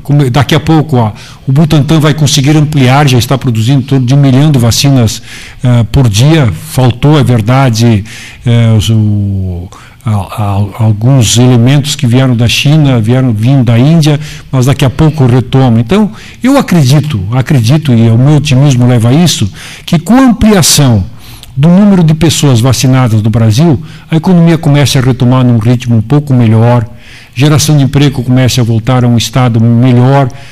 2022, eu estou acreditando que a gente esteja dentro de uma certa normalidade, não total normalidade, de uma certa normalidade que a gente possa sonhar com uma volta de uma economia um pouco mais producente. E sonhar até em fazer política valer. Sem dúvida. Porque, porque será o ano eleitoral, né? É, é, é, é o ano eleitoral. Será o é, ano eleitoral. É o ano eleitoral e as pessoas dizem, ah, mas é importante. É porque a gente debate o país. Sim. Isso que está acontecendo de uma forma equivocada na CPI da Covid. Precipitada. Precipitada. Eu acho que não se trata aqui de simplesmente culpar X ou Y, mas de ver o que realmente aconteceu, para ao ver o que aconteceu, se houve não aplicação adequada de recursos, se houve demora na compra de vacinas, que isso sirva para motivação para buscar soluções e não para ir para cada, cada falso, ou seja, simplesmente guilhotinar quem quer que seja. Para mim, o, o, importante da CPI é dizer, bom, nós falhamos aqui, então, se falhamos aqui, vamos buscar uma solução. Eu acho que o debate eleitoral ele permite que a gente possa, como população, como seres humanos, como cidadãos desse país, discutir o futuro do nosso país, do nosso Estado, do nosso país. Então, o processo eleitoral tem que ser visto sempre como uma coisa positiva. Só que não com xingamentos, porque, infelizmente, Cleito, o que a gente percebe hoje? Qualquer posição que tu diga, ou tu é negacionista, é. ou tu é comunista, ou tu é extremista. Vamos debater ideias, vamos debater em cima de dados, em cima de argumentos. É isso que a gente precisa fazer. Eu espero que no ano eleitoral. Não, próximo... não a base de ataques pessoais. Não, base, é isso. Eu gente... tenho recebido vídeos, vídeos, sinceramente, ah, deprimentes, desmoralizam o, o, o, parlamento brasileiro. É, e numa boa, eu Comportamento de certas conheço pessoas. o parlamento, certamente temos parlamentares que não mereceriam estar lá. Nós temos um grande número de parlamentares sérios, como o próprio senador Lazier Martins, poderia citar tantos outros, são sérios que estão lá cumprindo com o seu papel. Então, não vamos generalizar, pessoal. Perfeito. Quer dizer, atacar a instituição, atacar o parlamento é atacar a democracia. Da mesma forma que atacar o Supremo Tribunal Federal. Eu tenho eu poderia aqui falar muita coisa contra os, alguns dos atuais ministros, que se comportam muito mais como militantes partidários do que como operadores de direito. Aqui uma, só uma observação.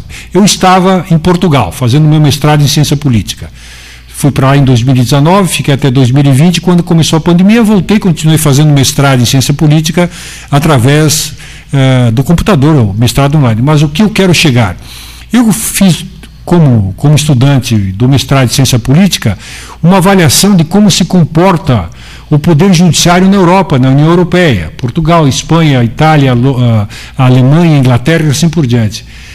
Clayton, lá, o operador de direito, chamado juiz, primeira, segunda e terceira instância, não fala fora dos autos. Não se pronuncia fora dos autos. Aqui, alguns ministros do Supremo Tribunal Federal fazem questão de fazer um debate público sobre o processo ou fora do processo, atacando inclusive colegas do próprio Supremo Tribunal Federal. Eles se portam mais, volto a dizer, como militantes partidários do que como operadores de direito. Mas eu tenho essa crítica. E atores também, né? E atores. É, com a TV, com a TV é. que faz aquelas transmissões intermináveis. Tem aquele... um estudo, tem um é. estudo interessante, aliás, a gente consegue, através da internet, esse estudo. Quando eu estava lá, me mandaram um estudo um estudo feito por um doutorado, doutorando da Fundação Getúlio Vargas, que pegou três anos antes da adoção da TV, da TV aberta, da TV do Supremo Tribunal, da TV do Judiciário, e três anos depois, fazendo comparações. O tempo de sessão, o tempo do voto é impressionante. Antes os votos eram muito mais menos prolixos, eram muito mais eh, diretivos, eram muito menores Perdeu em qualidade? Não. O problema é que depois os ministros, alguns ministros, se tornaram atores. Sim. Atores de TV. Mas o que eu quero dizer? Mesmo com essas críticas que eu tenho em relação a alguns ministros do Supremo Tribunal Federal, eu acho que a gente não pode, a, a, obviamente, a, atingir o Supremo como instituição. A gente tem que criticar posturas, mas o Supremo faz parte do Poder Judiciário, que é um poder independente. Então, uma coisa é criticar a postura de alguns indivíduos, a outra coisa é, resguardar a instituição, como tem que resguardar o Congresso, resguardar o Supremo, resguardar o, o, o próprio Poder Executivo. Ah, eu tenho, digamos, eu tenho críticas enormes ao Bolsonaro, falando em tese.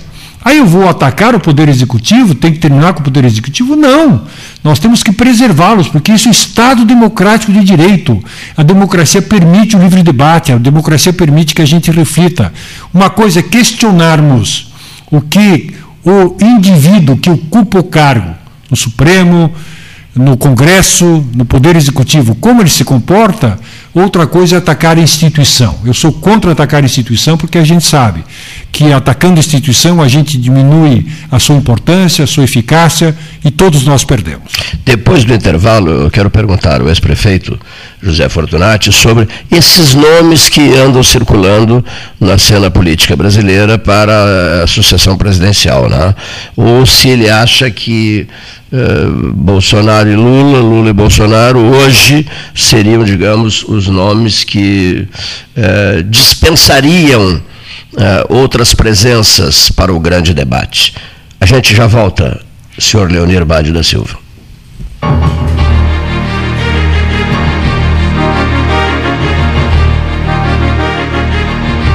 Associação Comercial de Pelotas é um dos órgãos mais antigos do país, sempre em defesa da classe empresarial, com uma história marcada pela transparência e pelo compromisso com seus associados. Faça parte do nosso quadro de sócios. A ACP está localizada no edifício Palácio do Comércio, Rua 7 de Setembro 274, telefone 3028 1541, com o ramal 200.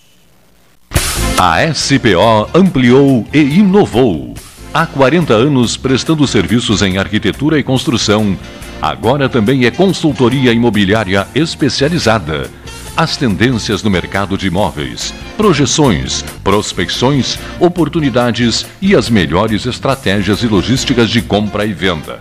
Mande um WhatsApp para 53 98117 8685 ou ligue para 53 3028 9944 e converse com a equipe SPO. Aquarela Tintas, uma empresa com equipes especializadas em Pelotas, Rio Grande e Porto Alegre. Aquarela Tintas, Rua General Osório, 1259. Telefone 3225 5000 e também na Avenida Dom Pedro I, telefone 3281 1714 Aquarela Tintas. Você que é aposentado ou pensionista do INSS, servidor municipal, estadual ou federal, tem até 35% de margem no crédito consignado Banrisul. Contrate seu consignado pelo app Banrisul Digital, pelo Home Bank ou na sua agência de relacionamento. Mas lembre-se de agendar o seu atendimento com antecedência. Confira se você pode contratar na nova margem com seu convênio em banrisul.com.br barra consignado. Maio Amarelo. Maio de atenção. Maio de prevenção.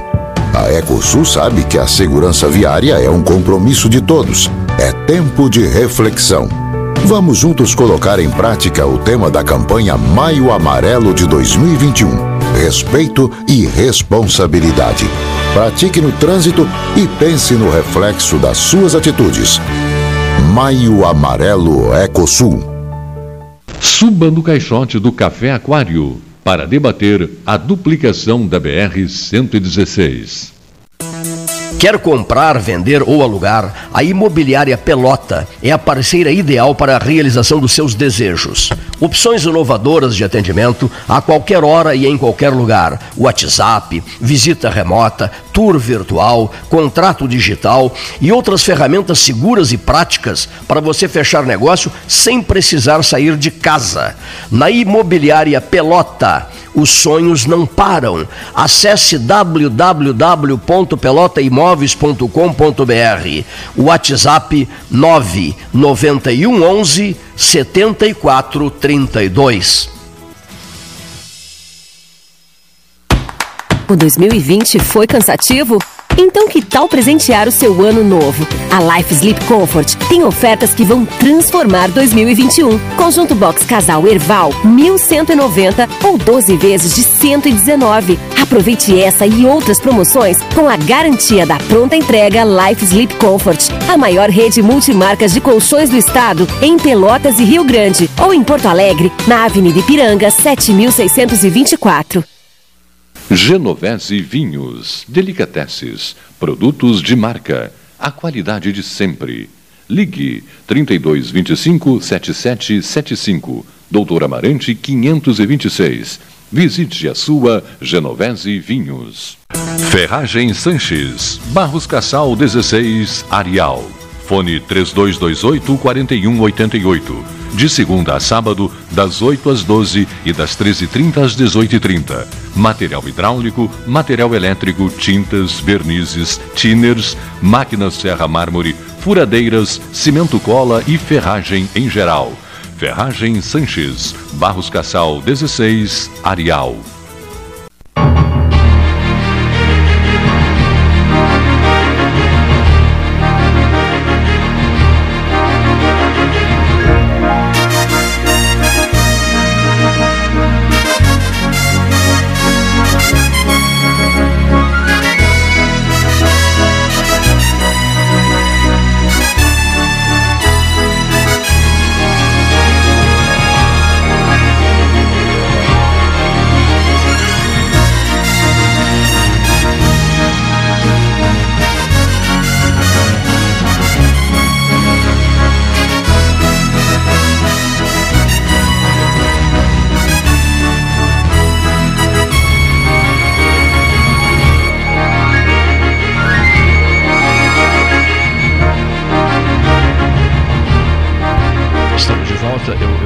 Antes de, de, encaminhar a pergunta ao comentarista político José Fortunati, deixa eu mais uma vez fazer o apelo eh, em favor de sangue a positivo, O positivo, para o senhor Itz Planella, doações no Hemocentro Regional, de segunda a sexta, das 8 até as 17h30. Eh, ele é pai, ele é pai do do nosso amigo Edson Luiz Planella, narrador de futebol, homem de rádio. O seu Edson Planella está internado no Hospital São Francisco de Paula. Eles pedem que a pessoa telefone depois de se colocar à disposição para oferecer esse sangue, A positivo ou O positivo, para 9843 34 740. Repito, 9843 34 740. 9843 34 740. Eles precisam, é, com uma certa urgência, de 12 doadores. Está feito o apelo, mais uma vez, aqui no 13 horas. Bom, hora oficial Ótica Cristal, Salão Amarelo, Palácio do Comércio, 14 horas 26 minutos. O bate-bola é assim, ó. É, Ciro Gomes. Um homem muito preparado, especialmente na área econômica. Eu conheço pessoalmente, sei, estudou muito, se preparou muito Homem que, bom de debate, sem dúvida nenhuma, o Ciro se tornou hoje um dos homens públicos que melhor consegue enfrentar os debates. Alguém que gosta do país, eu não tenho dúvida em relação a isso, só que muitas vezes o Ciro se perde eh, pelo seu temperamento. Então, eu acho que esta é uma marca que, infelizmente, acaba atingindo o Ciro. Porque em todo momento que ele começa a aparecer bem, o pessoal busca episódios, ou mais antigos ou mais recentes, onde o Ciro acabou perdendo a cabeça. Isso depõe contra ele. Estraga tudo, né? O é. brilho dele, a fala, a capacidade de, de, de usar microfone, se posicionar diante de uma câmera de televisão. E foi um grande, se, grande se governador, foi um grande foi prefeito, ministro da Fazenda, foi, um foi ministro da Fazenda, Fazenda, então isso tem que ser considerado. É, Dória, João Dória. Dória, eu tenho reservas em relação ao, governador Dória, porque eu acho que ele criou uma grande expectativa uh, para o estado de São Paulo e conversando muito com meus amigos que são de São Paulo, tanto trabalhadores, profissionais liberais, como empresários. Tive há poucos dias almoçando com empresários paulistas. Eu acho que ele tem decepcionado muito, muito preocupado com a questão nacional. Ele tem um mérito e eu não posso deixar de reconhecer esse mérito. A questão da Coronavac foi realmente um grande mérito do, do Dória ter insistido para que a Coronavac fosse trazida ao Brasil. Isto, indiscutivelmente, nesta pandemia, acabou sendo um fato positivo. Bom, que nomes outros nós poderíamos examinar antes de chegarmos em, em Bolsonaro e Lula. Uh, o governador do Rio Grande do Sul tem a pretensão de concorrer ainda em 2022, é Sim, isso? Eu, eu tenho ouvido, obviamente não ouvi isso do governador Eduardo Leite, mas... Tem ouvido de terceiros. De terceiros, inclusive pessoas próximas ao próximo Sim. governador, que ele está numa grande, fazendo parte de uma grande articulação nacional do próprio PSDB. Alguns deputados federais já estiveram no Palácio Piratini reafirmando Sim. isso, para que ele venha concorrer à presidência da República. O Eduardo, obviamente, tem uma boa imagem, sem dúvida nenhuma, é um, é um gestor novo, fala bem, se comunica bem. E a grande incógnita é se o fato dele ser tão novo vai prejudicá-lo ou não nesse embate eleitoral. Huck, Luciano Huck, já está fora, né? Eu acho que está fora, tá fora pela, né? pelas informações, claro, a gente Sim. nunca sabe o que é oficial o que não é oficial da estrutura do campeonato, mas ele estaria já contratado para substituir o Faustão aos domingos. Na, então, isso mesmo, na Globo. Então ele permanece é. na Globo, é. ou seja, está fora da disputa eleitoral do próximo ano. Poderá surgir Uh, além de, de, de, de, Bolsonaro e Lula, que se situam nesse momento, se encaixam nesse momento dentro das avaliações todas como candidaturas postas né, para o ano que vem, poderá surgir, José Fortunati, com a experiência política que tu tens, alguma novidade ou não há mais tempo para uma novidade? Não, eu acho que existem nomes ah. que ainda podem fazer parte da disputa do próximo ano. Cito o ex-ministro da Saúde, Luiz Henrique Mandetta, Sim. que indiscutivelmente acabou tendo uma projeção e percebeu-se claramente no seu depoimento no Senado Federal que pela repercussão pública do seu depoimento ele ainda é muito bem avaliado por uma parte da população e outro indiscutivelmente se chama Sérgio Moro Sérgio Moro que está hoje digamos uh, acantonado uh, está como se diz aqui no Rio Grande do Sul muito na moita mas é um nome sempre lembrado. Em todas as pesquisas eleitorais, e tive acesso a uma pesquisa ontem, ele aparece entre os primeiros nomes. Hoje é Lula e, e, e o Bolsonaro que capitaneiam, mas em terceiro lugar aparece Sérgio Moro. Então não me surpreenderia se no próximo ano o nome do Moro aparecesse como um dos nomes bastante fortes para a disputa. E não te parece que ele está muito desgastado hoje? Não, ele está desgastado perante uma parte da população. Uma parte da população. Eu tenho, eu sempre dou esse exemplo, eu tenho no meu celular 3 mil nomes de uhum. amigos que eu fui granjeando ao longo do tempo, que estão no meu WhatsApp. Então eu recebo de parte de alguns deles ofensas muito fortes em relação ao Moro, mas de outra parte uma certa devoção.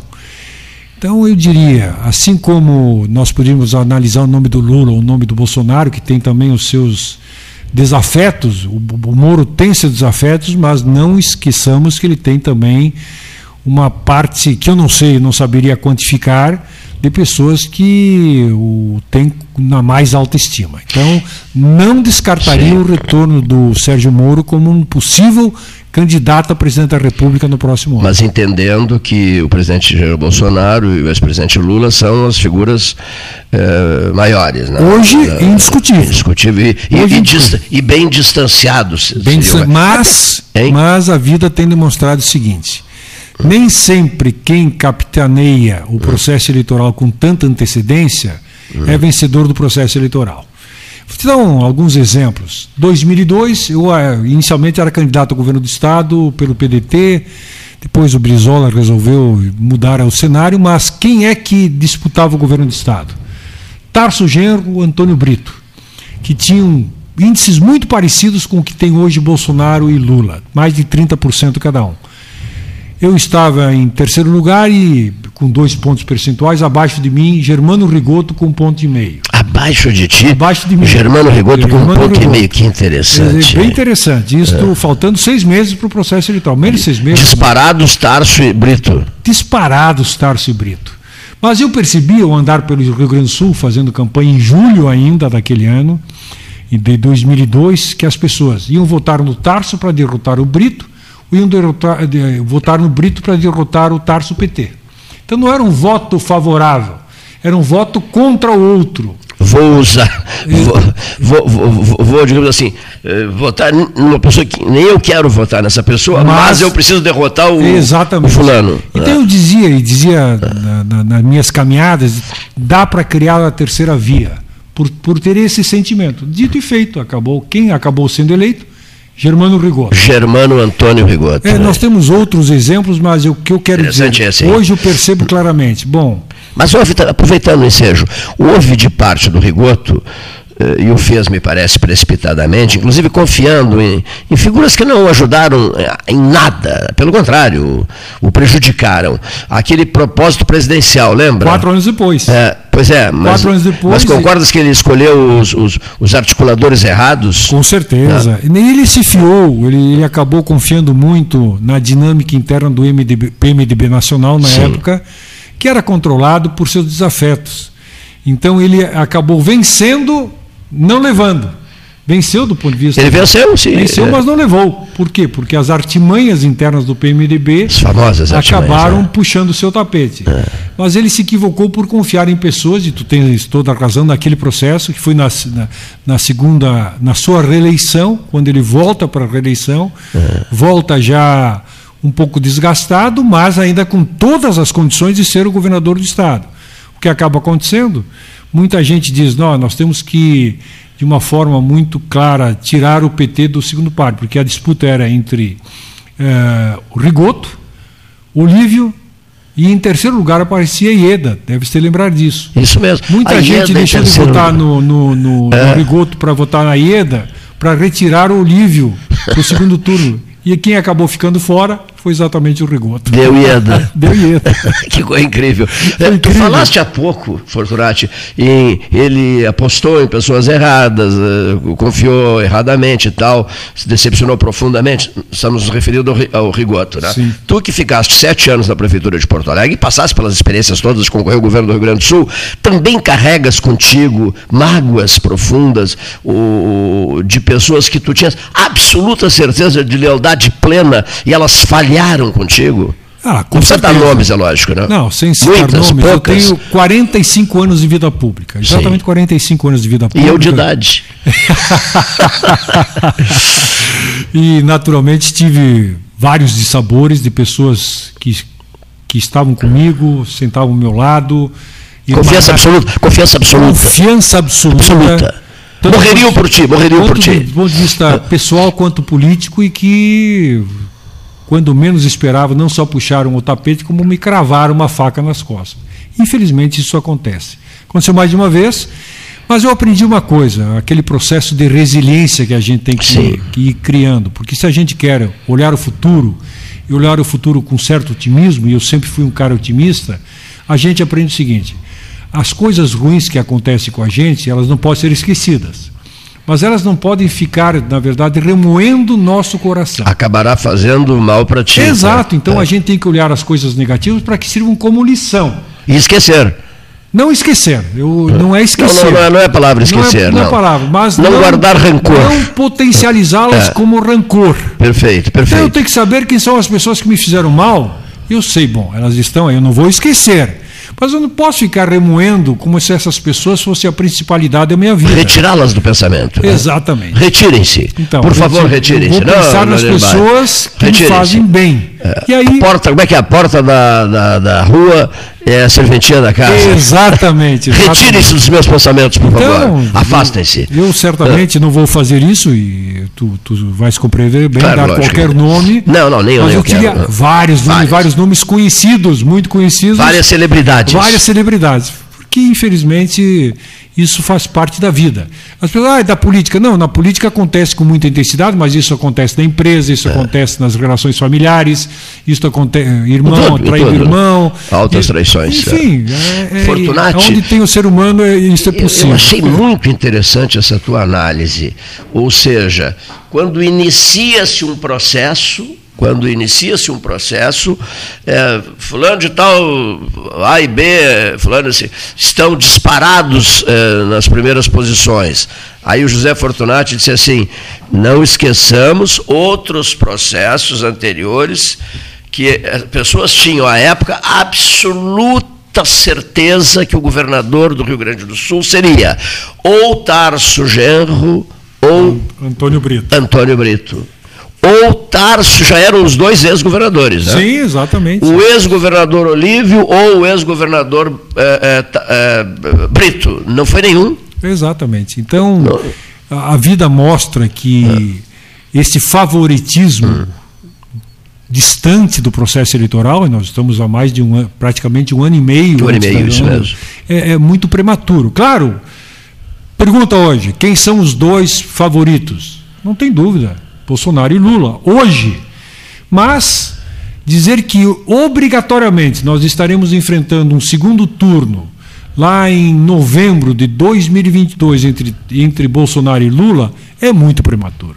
Eu diria até que é uma irresponsabilidade. Uma irresponsabilidade. Política. Interessante. Olha aqui. A sala ao lado aqui, uh, uh, onde, onde trabalhamos também, tem o nome de Sala Bruno de Mendonça Lima, né? líder socialista, candidato ao governo do Rio Grande do Sul, foi presidente do Partido Socialista Brasileiro, porque o Norberto adorava o doutor Bruno. Bom, doutor Bruno de Mendonça Lima é o nome da sala ao lado, porque ele, ele atuou ali. Tem uma ah, placa de bronze em homenagem a ele, era a sala legal. dele ali, era, era a sala dele. Em 32, no Código Eleitoral de 32, assessorando, ajudando muito o Assis Brasil. Né? Eles preparam o Código Eleitoral de, dois, de 1932, onde se estabelece o voto, o voto secreto, o voto feminino e no século passado eles fazem esta projeção aqui, ó, diz o código. E futuramente se poderá alcançar uma urna eletrônica. Lá em 32, no século Caramba, XX. Né? Que... É, coisa fantástica, né? Visionário. É, visionário. Visionário. Eh, eh, Assis Brasil, Joaquim Francisco de Assis Brasil, eu gosto do frio, mas perto do fogo. E Dr. Bruno de Mendonça Lima, pelotense eminente, Rio Grandino eminente, registre-se. Né? Bom, te pergunto, uh, o jornal o jornal Correio Brasileiro lia, lia essa madrugada uma manifestação do presidente dizendo que não, não gosta dessa da, da, da, da urna eletrônica, né? que acredita piamente que o, o parlamento poderá é, discutir esse tema e partir-se para o, a cédula, cédula, voto voto impresso, voto impresso, né? É, e ele diz isso em 22, no ano que vem. Como é que tu vês isso? Tu Bom, acreditas na urna eletrônica? Eu tenho, eu acredito uh, desconfiando. Olha o Tribunal de Justiça do Estado. Os hackers se serviram, não, não é verdade? Eu, eu tenho estudado. Se os hackers se serviram. Não. Né? Eu é. tenho estudado esse tema, Cleiton, hum. muito, porque não vamos, vamos lembrar aqui que não foi Bolsonaro, Jair Bolsonaro, que levantou a questão do voto impresso. Nós temos outras figuras conhecidas, Leonel de Moura Brizola. Queria o voto impresso. Queria o né? voto impresso. Então, é. poderia aqui citar sim, vários. Sim, sim. Porque é um tema que eu tenho estudado bastante. Eu só me referi à entrevista do, do, sim, é isso, não, é isso. Do, do Correio Brasileiro não, de ontem. Eu só estou recuperando para dar ao nosso ouvinte, a, ah, não, o Bolsonaro quer. Não, não, isso. Não, há, outros, há outros vultos políticos eu, históricos. Eu já conversei com o Sindicato Nacional dos Auditores, dos auditores. Eles provam, tem vídeo no YouTube, aliás, provando que a urna eletrônica não é confiável. Não é confiável não é confiável.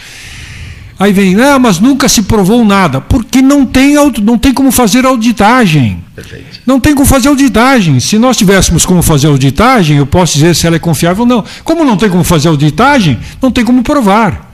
Eu pergunto, bom, tá bem. Primeiro lugar, está provado, os americanos provaram, botaram. Eu, porque, ao contrário do que alguns dizem, vários estados americanos usam urna eletrônica Isso que os, os americanos não usam é balela. Alguns estados não usam, Usam. o urna eletrônica, alguns estados usam. Eles têm independência para isso. Exatamente. Nos estados em que eles usam, eles colocaram, os especialistas colocaram hackers para ver se conseguiam e mudaram o resultado das urnas eletrônicas. Está provado, mudaram o resultado. Aí vão dizer, a tecnologia brasileira é superior à americana? Pera- Peraí, isso é conversa para boi dormir. Se nós sabemos que, em termos de tecnologia de informação, os Estados Unidos está na nossa frente. Todo mundo sabe que o sistema de TI do Pentágono, Pentágono é um, dos, Pentágono. é um dos mais seguros do mundo. Os hackers entraram no sistema de TI do Pentágono. Deitaram e rolaram. Deitaram e rolaram. Agora o nosso Tribunal de Justiça, tu acabaste de citar, Um exemplo, né? copiar. Quem me diz que o sistema, não só da urna, mas da transmissão de dados, as pessoas não se atentam para isto. O que acaba acontecendo? Não é só o voto. Não é só o voto. Não é só o Cleiton, voto. Cleiton, eu pego a urna. Bom, a urna está bem, ela é inviolável. Vamos partir desse pressuposto. Não é, mas digamos que ela fosse inviolável. Aí eu pego o resultado dessa urna e transmito de Porto Alegre, vai diretamente para onde? Tribunal Superior Eleitoral. Como é que é feito isso? Obviamente através de dados. Quem me garante Quem me garante? que os, dados, que os dados não são manipulados, que nessa transmissão os dados não são manipulados e que o resultado final, ao invés de ser X, aponte o candidato Y. Então, essa auditagem, ela é necessária e nós não temos, nós não temos. Então, Impossível fazê-la. não, não é impossível. É, é possível, desde que o TSE, obviamente, reconheça isso. Tem como fazer.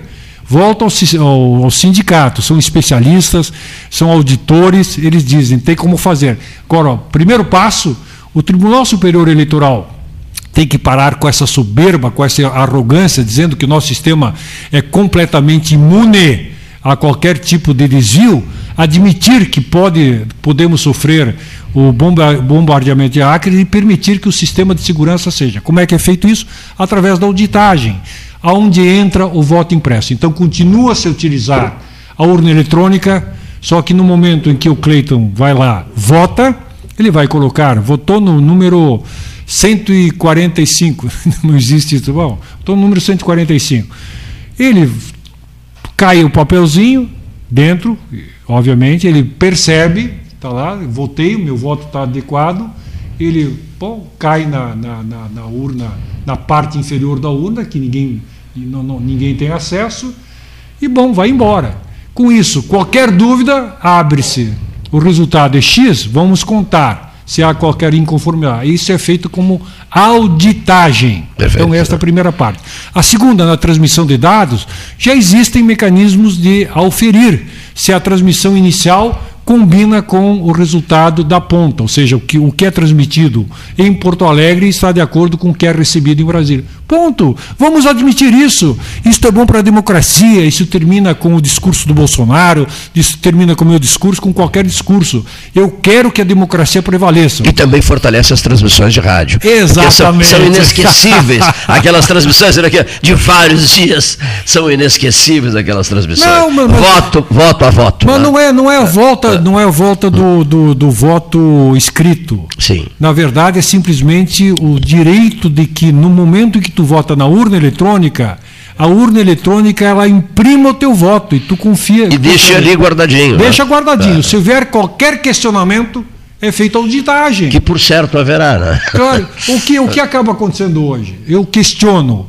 Olha, eu estou sabendo que naquela urna da, da sessão tal, A- tantas tran- pessoas foram lá e garantiram que votaram em mim. E eu, Meu nome não apareceu. E não apareceu. Como é que eu vou comprovar isto?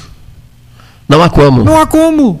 Não há como, porque as pessoas vão teimar dizendo que votaram em mim, aí o juiz eleitoral diz, ah, mas não é o que aparece, e ponto, fica por Fortunati, isso mesmo. isso serve, já serviu no Rio Grande do Sul para abrir os olhos do povo gaúcho o episódio do tribunal. Exatamente. O episódio do exatamente. Tribunal de Justiça. Porque se o tribunal, olha, vejam bem, ouvintes. É a se- justiça. Se, isso acontece, senhor ex-prefeito José Fortunati, se isso acontece no Tribunal de Justiça do Rio Grande do Sul, meu Deus do céu, né? E os hackers fazem o que bem desejam e ainda apresentam a conta, né? Que- Exatamente. Queriam um repasse de dinheiro, Exato, e tal. ainda, ainda dizer, cobra a conta para botar em ordem. como é que numa urna eletrônica não, não pode, não pode Vou te dar outro acontecer? exemplo, vou te dar outro exemplo. eu sou bancário, sabe que eu sou bancário, sou, me tornei um especialista no estudo do sistema financeiro quando fui deputado federal, com, continuo acompanhando o sistema. O sistema financeiro brasileiro sempre foi o que mais utilizou a tecnologia da informação. Foi o primeiro a utilizar por causa da inflação. Como nós tínhamos uma inflação muito alta, então não tinha como ficar calculando manualmente. Então o sistema brasileiro foi o que primeiro implantou um sistema de TI, de tecnologia da informação. E nós somos hoje um dos sistemas financeiros mais avançados do mundo em termos de tecnologia. Eu faço o seguinte desafio: liga para o pessoal da TI do Banco Brasil, da Caixa Econômica Federal, do Bradesco, de qualquer banco. Eles gastam milhões, milhões de reais todo mês para inovar, para segurar, porque o sistema sempre é, é, é, é, os hacks acabam entrando. Por que, que os bancos que gastam milhões todo, todo mês, há anos, tem um sistema que é penetrável pelos hackers e o nosso sistema eleitoral, que continua o mesmo desde que inventaram a urna eletrônica, não é. Então, parem com essa. Isso, isso me soa como realmente um golpe contra a democracia. Sem dúvida nenhuma. Eu, eu, eu quero ter democracia, ter a certeza de que o voto do eleitor seja cumprido e não tenha qualquer dúvida sobre isso. E os hackers a cada momento mais especializados. Ah, meu Deus com, do céu. Com, avanços gigantescos, Não, né? Impressionante. Fazem qualquer coisa, meu Deus. É, é o, que, o que diz, um, eu sei porque eu tenho um amigo que trabalha no TI do Banco Brasil, meu colega do banco, sou do Banco Brasil, lá em Brasília. Isso é impressionante. A gente, quando consegue, bom, tem um ataque feito sobre o nosso sistema, a gente vai, vai, vai consegue consertar, amplia. Eles, digamos, digamos de, de 1 a 10, o ataque foi em 8. Eles conseguem chegar a 10. Dois dias depois, os hackers conseguem chegar a 12. É permanente. Esse é o problema. O aperfeiçoamento deles é muito forte. E a gente até esquece da hora quando a conversa está gostosa. Muitíssimo obrigado. O Delgar diria assim: obrigado, Zé Grandão. É, o meu tá? querido amigo Delgar. Inesquecível, Delgar. Ah, inesquecível. inesquecível Inesquecível. Mas, meu querido, querido amigo Cleiton, quero agradecer muito a tua sempre carinhosa receptividade não é para um homem público, na verdade, sempre foi para um amigo. E sempre, nos vários postos que ocupei, ou sem posto como hoje, no meu caso, não tenho nenhum posto, não tenho nenhuma função pública, mas o carinho sempre foi o mesmo. Então, quero te agradecer de uma forma muito calorosa, do fundo do meu coração, porque eu acho que isso é uma demonstração de amizade.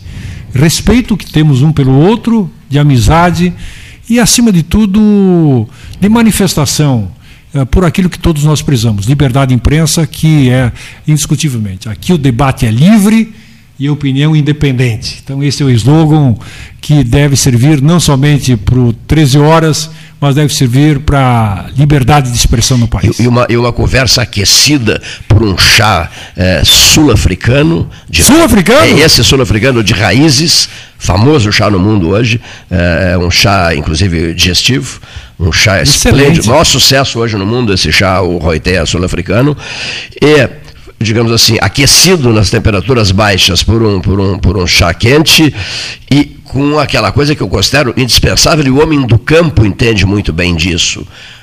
Olho no olho, né? Exatamente. Uma conversa olho no olho. Perfeito. Fortíssimo abraço, querido amigo.